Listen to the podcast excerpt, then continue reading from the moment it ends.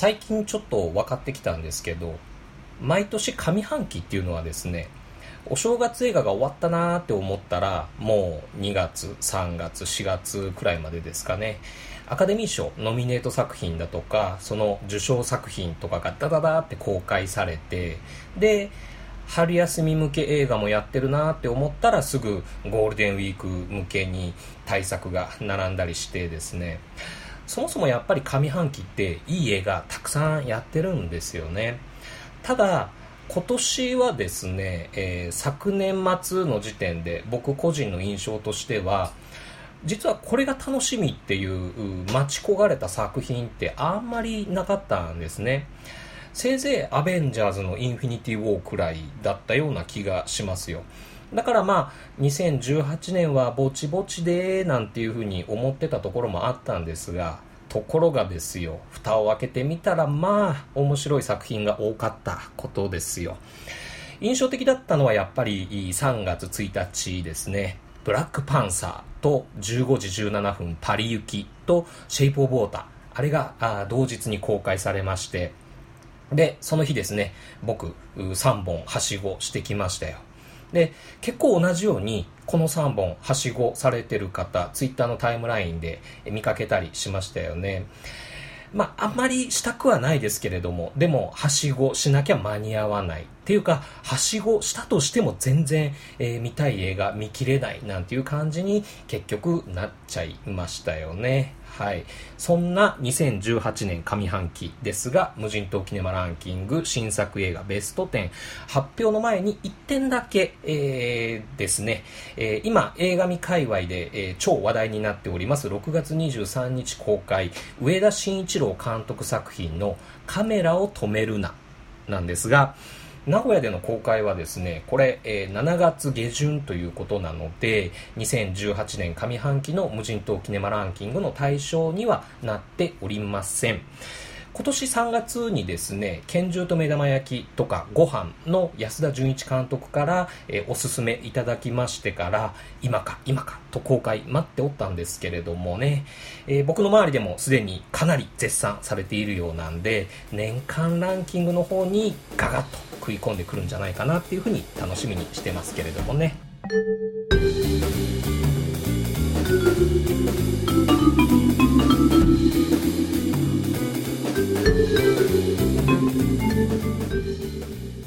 2018年1月1日から6月30日まで牛田智之の劇場鑑賞本数56本の中からのベスト10発表していきたいと思います。もう6月の月末くらいからツイッターのタイムラインにはいろんな人の上半期ベスト10がツイートされてきていてああの人らしいランキングだなとかあの作品がいろんなところでランキングしてるけど俺まだ見てないやとかあの作品好きなの俺くらいだと思ってたけれども意外にこの人も好きなんだとかそういうのが楽しいシーズンになってきましたね。というわけで無人島キネマワイルドセブンクルーズ76は無人島キネマランキング2018年上半期新作映画のベスト10この場面が特に好きだったっていうお話を中心にしていきたいと思います。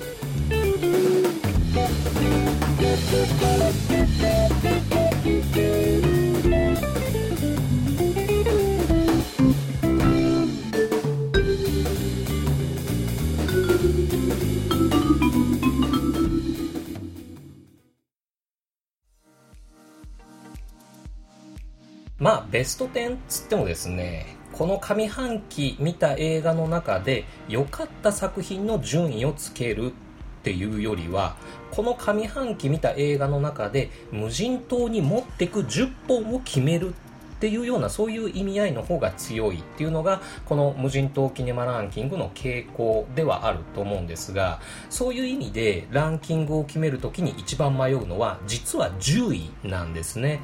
これを入れたらあれが外れちゃうみたいなそういう葛藤ですね。その作品が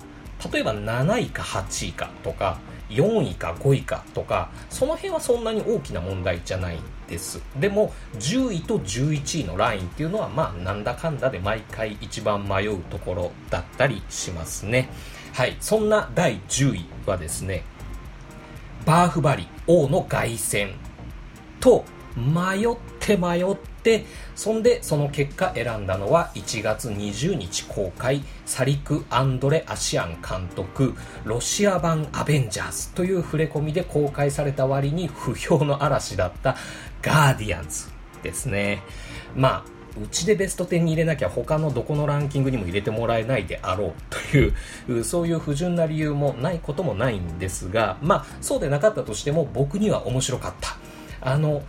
脚式戦闘車両っていうんですかね、えー、そういうやつとかあと雑魚キャラの戦闘要員とかのデザインがすごく僕的にはかっこよかったですしね。でなんていうかこれ面白ヒーローものですよ。笑ってくださいよっていうそういう意図をあんまり感じない割にでもなんか間が抜けていて笑ってしまうっていう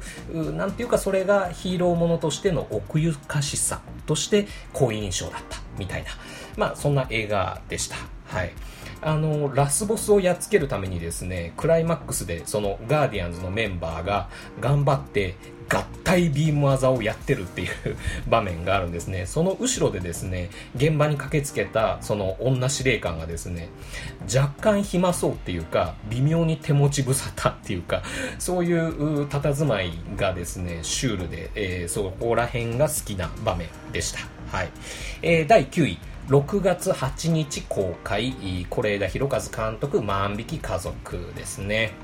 まあ、作品につきましては前回の無人島キネマでお話しした通りなんですけれども作品そのものの良さっていうのは別として作品を切り口にして見えてくる見た人それぞれの人生観とか価値観について感想を聞いたり読んだりするのがすごく興味深かったっていう作品ですね。2018年上半期を語るには欠かせない一歩という位置づけだと。思います。詳しくは無人島キネマセン6クルーズ72万匹家族からのブリグズビーベアの方もですね、お聞きいただければと思います。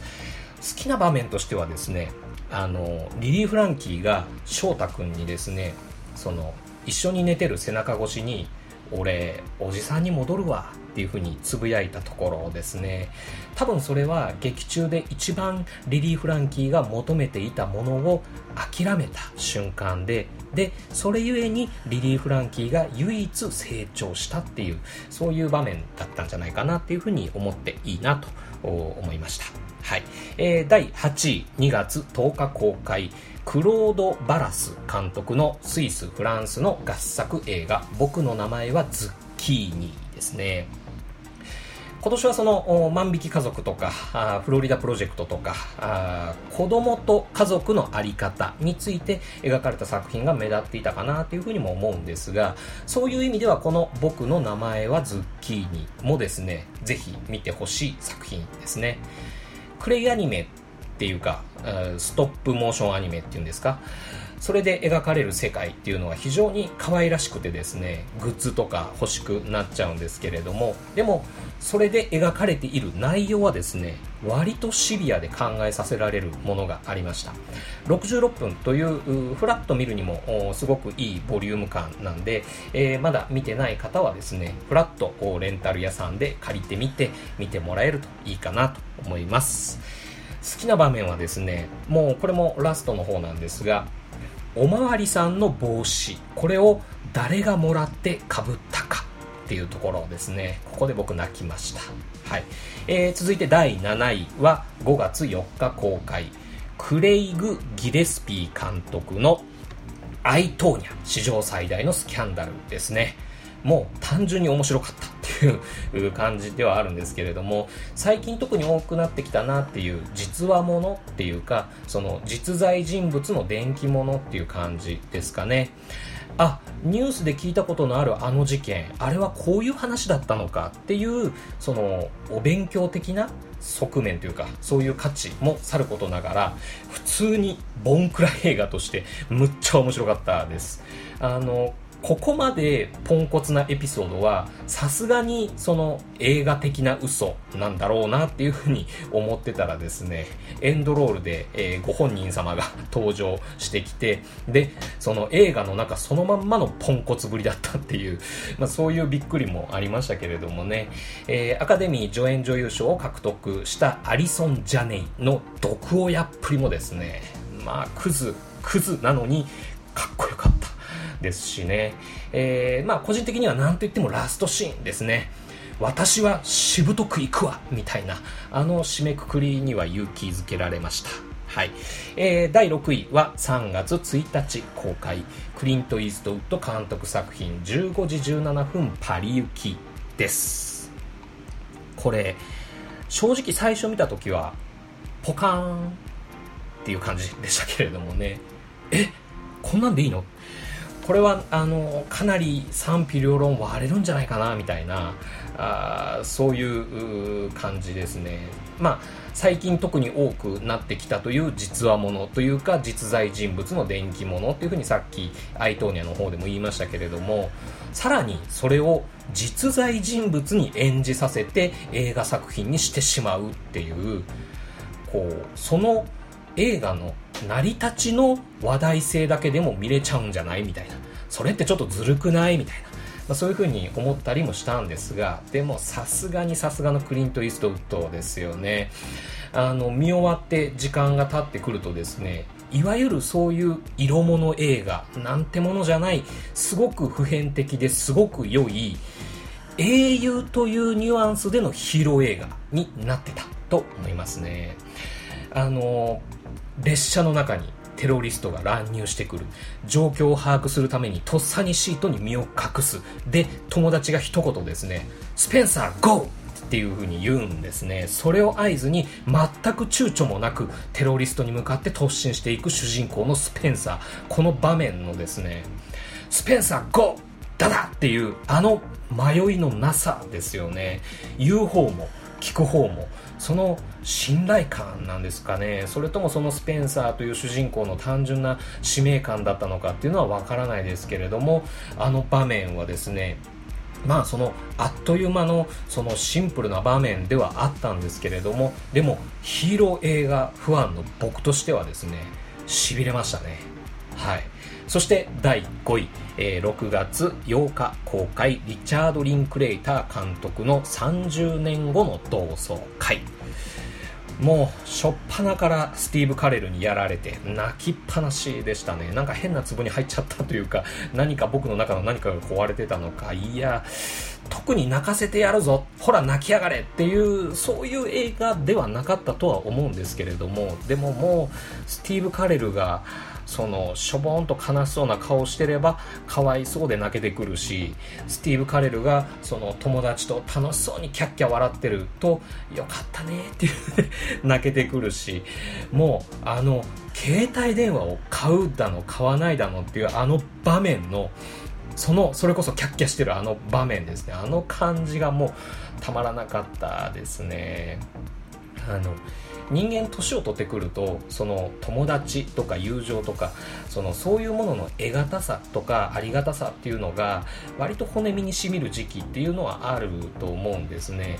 大人になってある程度自分にその、まあ、自分なりの自信とか余裕っていうのができてくるとですね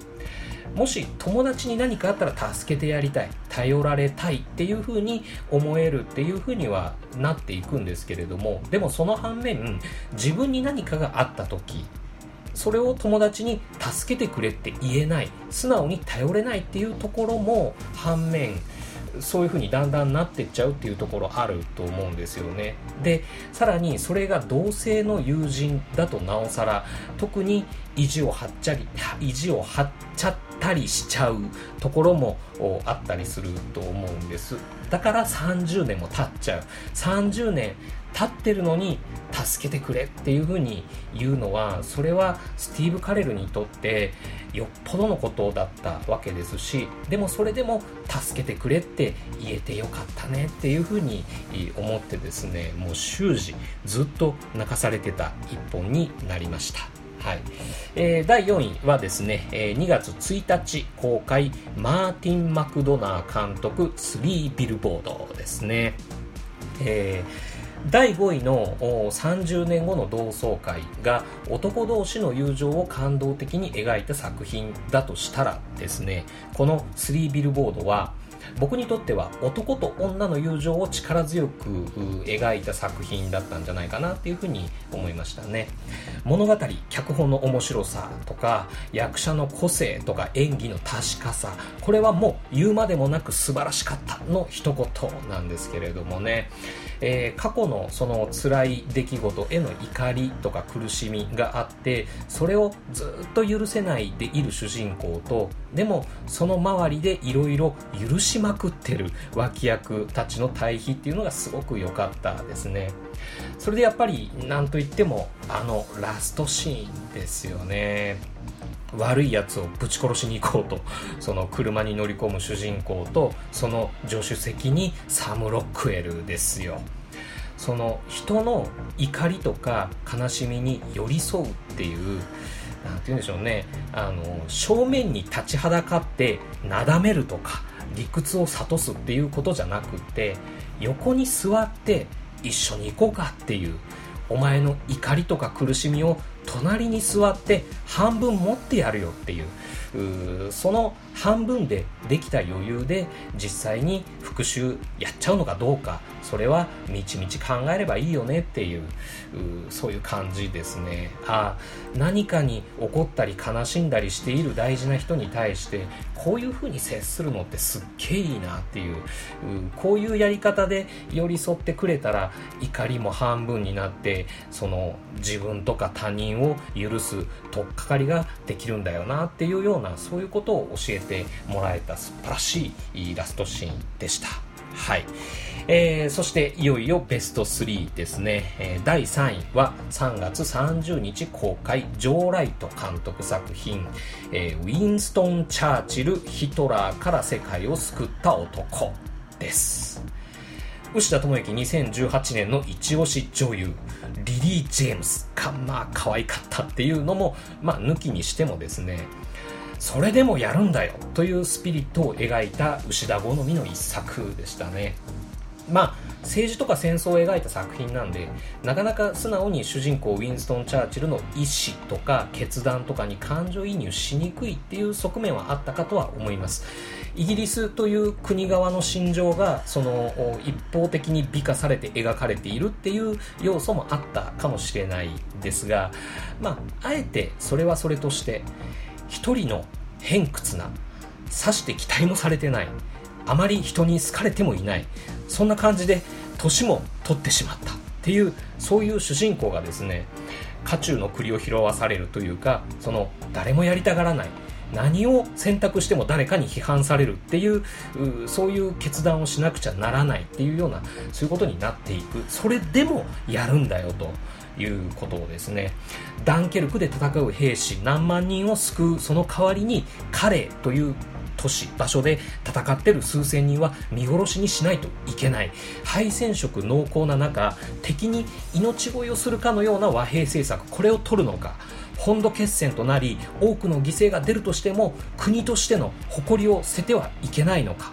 その戦争映画政治映画としてのそういうナショナリズムを絡めた視点で見るとやっぱりちょっと微妙な感じになっちゃう映画ではあるんですが人生の岐路に立たされた人が自分のなすべきことを勇気を持ってやり遂げよう。そこの応援をしてくれる人たちはいるんだっていうですね。まあそういう偶話として、えー、見てみたらですねすごく僕にとっては元気をもらえたそんな映画でした、はい、好きな場面はですねあの裏返しのピースサインの写真ありましたよね。予告とかでも出てきましたけれどもその裏返しのピースサインの写真についてその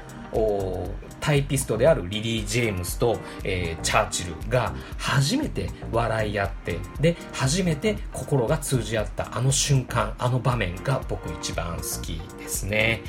はい。で、えー、第2位ですね。これは、えー、5月12日公開、中川龍太郎監督の4月の長い夢です。これは正直ですね、予告編を見た段階ではぶっちゃけスルーするつもりでいました。その予告編を見た印象っていうんですかねそれがまああよくある感じのああいう話かっていうふうに思ってたんですね。27歳の主人公の女性はですね3年前に元彼が死んでしまったっていうことを今も引きずっていてで、えー、仕事に対しても恋愛に対してもなんとなくモラトリアムな日々を過ごしている。そこに新しい男性が現れて恋が芽生えていく。そんな折元彼の実家からですねその元彼が残したっていう最後の手紙が送られてくる。主人公は亡くなった元彼への思いを断ち切って新しい恋に踏み出すことができるのか。っていうですねそういう話かなと。じゃあまあそういう話なら、まあ、見なくてもいいかなというふうに予告編を見た印象ではそう思ってたわけなんです。ところがですよ見た人この映画をね見た人に聞いた話ではどうやらそういうありがちな話ではなかったらしいと。ぜひ見に行って確かめてみてほしい。という、まあ、そういう経緯がありまして見に行ってきたわけなんですね。そしたらまあ見に行ってよかった。主演の朝倉亜希という女優さん。この方あれなんですね。あのかぐや姫の物語でかぐや姫の声をやってた方だそうですよ。なんて言うんですかね。透明感っていうんですかね。あのいや女性を指して透明感っていう言葉の使い方っていうことが僕はよく分かってないんですけれども でももしかしたら女性のこういうみずみずしい感じを透明感というのではないかっていう感じでしょうかね。そんな感じでした。もう場面に出てきて早々好きになっちゃう感じ。ですね。良かったです。そんな朝倉亜希がですね新しい男性三浦貴大に出会いお互いちょっと気になってそれが恋になっていくっていう展開が中盤にあるんですけれどもこの場面のつながりがまあ良かった。この この、この場面の話がしたくって、今回のその無人島キネマのベスト10の趣旨を好きな場面を中心にお話しするっていうような定義にしたんですけれども、ちょっとお話しさせてくださいね。えー、なんか地元では有名な花火大会なんですかね。それをその商店街の集まりみたいなそういうみんなでバーベキューとかしながら雑居ビルの屋上みたいなところでねやったりしてる。で、えー、女性はみんな浴衣なんか着ちゃったりなんかしてでそこで、えー、朝倉明と三浦貴大が、えー、顔を合わせる。何度か顔は合わせてた程度ででも名前とかは知らない。あ今まで何度かお目にかかったのにまだ名前も知りませんでしたねなんつって、えー、照れながら自己紹介し合うその後ろで花火がドーンとかなって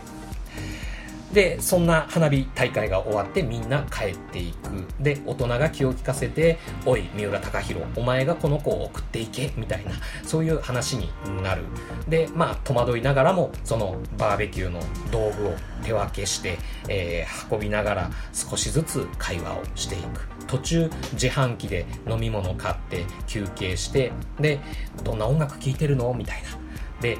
ラジオから流れてくる「赤い靴」っていうバンドの「章を持ち僕は旅に出る」っていう曲が好きなんですみたいなそういう会話。三浦貴大速攻で携帯にメモメモみたいな。それで、えー、三浦貴大が仕事をしているというその手ぬぐいの染め物工場について。でちょっと工場の中案内したりなんかして。で自分がデザインした手ぬぐいをですね手頃な大きさにビリってこう破いてよかったら使ってください。あ買います。いや使ってもらってなんぼなんで。はい。大事に使わせていただきます。なんていうやり取り。大事に使わせていただきますですよ。自分がデザインして作った手ぬぐいをですよ。あの自分の好きだなと思ってる女性に大事に使わせていただきますっていうまあいい感じ。ザいい感じですよ。三浦貴大頼むと。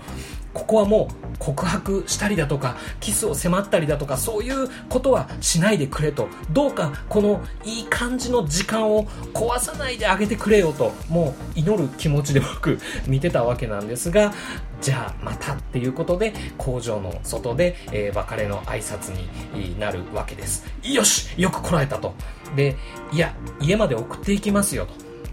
家一人で風に当たりたいんでっつって。で分かりました。じゃあ気をつけてっつって。よし三浦貴大よくここもでもこらえたと。スーパーセーブだと思いながら。で、えー、カメラはですね一人帰り道を歩き出す朝倉秋を追うわけです。でちょっと歩いてで立ち止まる。で場面の音も止まって無音になる。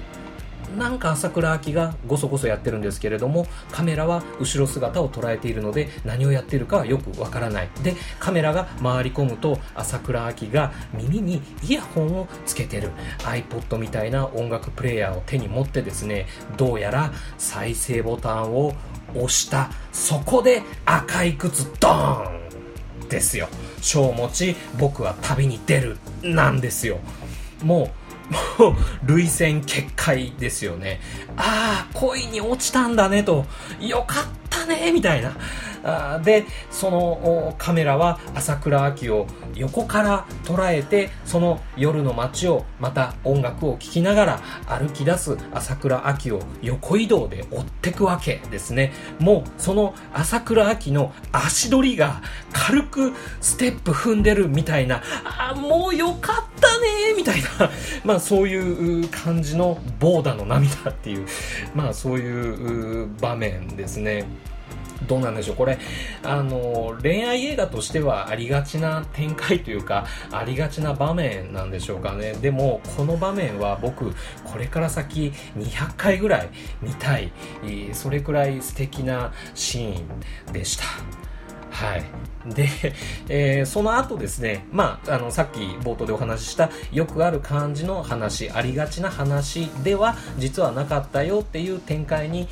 なっていくんですけれどもね、それもね、良かったんだ。あの、別に大きなどんでん返しとか、あっと驚く事実が発覚とか、そういうのじゃない。でもそういうのじゃないことがまた良かったんですね。あ、そういう話だったのかと。これはですね、あの、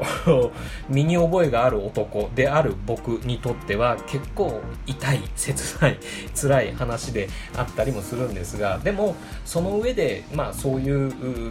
ことを、思いを成仏させてくれる話だったなというか、うん、まあ、この辺はネタバレ避けておきたいかなというふうには思うんですが、ただですね、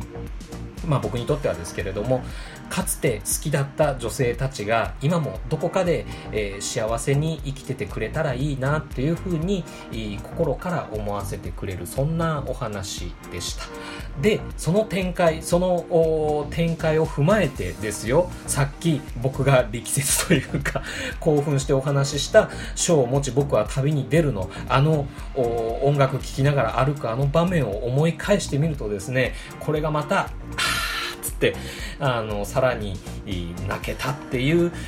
まあ、そういう映画でした。はい。なんかもう興奮してわけわかんなくなってきてますね。はい。えー、そして無人島キネマランキング2018年上半期ベスト10第1位がですね、えー、6月23日公開デイブ・マッカリー監督ブリグズビー・ベアです。まあえー、本作、ブリグズビー・ベアにつきましてもですね、前回の無人島キネマ、万引き家族からのブリグズビー・ベア会で、えー、少しお話ししましたし、まだ今も絶賛公開中なんで、とりあえずぜひ見に行ってみてくださいくらいな言い方でもいいのかもしれないですけれどもね、えー、誘拐されて25歳まで外に出たことがなかった主人公のジェームスですね。これ、他の人に比べたら25年分出遅れちゃった人っていうことにもなるわけですよね。で、この映画の主人公みたいな25年っていうことはないにしても、出遅れちゃった人とか自分が出遅れちゃってると感じちゃう人っていうのもいっぱいいるわけで間違いなく僕もその一人なわけなんですがそんな出遅れちゃった人が何をもって自分の人生を好転させていくかそれは好きなものを愚直に好きでい続けること。だよっていうそういう話なんじゃないかなっていうふうに僕は思いました。その象徴になっているブリグズビー・ベアというキャラクターがですね またダサ可愛いのがいい感じですよね、えー、これもまたこの先何度も見返したくなるだろうという作品でした。あのグッズ付き限定版ブルーレイとか出たら欲しくないですか？僕絶対速攻予約するだろうなというふうに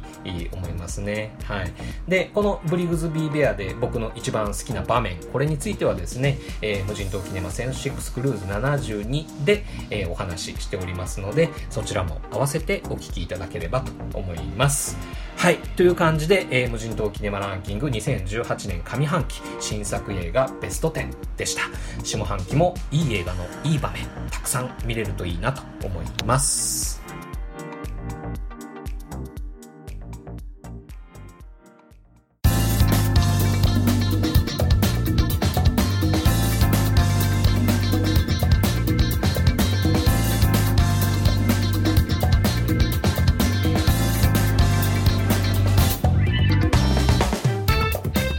いうわけでエンディングです。武田鉄矢今朝の三枚おろし。っていうラジオ番組をですねポッドキャストでよく聞いてるんですが今回と前回のそのテーマが映画「この世界の片隅に」だったんですね。そんでまあさすがに武田鉄矢ですよ。話が面白い。で後半のその映画のクライマックスのところに話が来るとですねまあ泣いてしまいましたね。あの喋ってる武田鉄矢本人も泣いてたんで まあそのもらい泣きって言ったらそれまでなのかもしれないですけれどもね。でも僕はこの世界の片隅にの映画そのものを見た時は泣いてないんです。泣いてないんですけれどもでも武田鉄矢の語りで泣いてしまった。なんかこのことでですねあ映画を語るっていうのも立派な一つの表現なんだなっていうふうにですね思いましたね。っていうかまあ前からそう思ってはいたんですけれども改めて実感したっていうか思い出したっていうかそういう感じなんです。よかったらあの YouTube とかにも上がってると思うんで一度聞いてもらえるといいかなと思うんですけれども。で映画の解説とか映画表を聞いて泣いたっていうのはその武田鉄矢のやつ以外にも2つありまして1つはもうあまりにも有名だとは思うんですが小木正弘の月曜ロードショーでのロッキー1の解説ですね。人生するかしないかその分かれ道でする方を選んだ勇気ある人々の物語です。っていうあれですね。あのタマフルの映像化希望特集みたいなあれで初めて、えー、聞いてみてからあちょいちょい思い出しては YouTube で見返したりしてますけれどもね。あの3分ちょいの解説なんでもし未見の方はこれも検索して見てみてもらえるといいかなと思います。でもう一つはですねそのタマフルシネマハスラーの2010年2月20日放送分で歌丸さんがしてたインビクタス負けざる者たちの表ですね。これも別にですね、えー、僕にとってはインビクタス。普通にいい映画だなくらいなテンションで、えー、見てたんですけれどもでもこの歌丸さんのインビクタス表を聞いてたら泣いてしまったっていう、まあ、そういうパターンでしたね。映画解説とかその映画表のあり方としてはあくまでその映画のサブ的な存在としてその映画を見た人の理解を深めたりとかもしくはまだ見てない人にその映画を見たいと思ってもらうとかそういう役割を求められるのが一般的だとは思うんですがいやでもその映画解説その映画表自体が一つの作品として感動できてしまうようななんかそういうのに憧れるし目指していたいなっていうふうには思ったりしましたね。それが今のところは僕にとってのブリグズビーベア。ですね。あなたのブリグズビーベアは何ですか？というわけで無人島記念はワイルドセブンクルーズ76はこれにて閉館。またのご来場をお待ちしてます。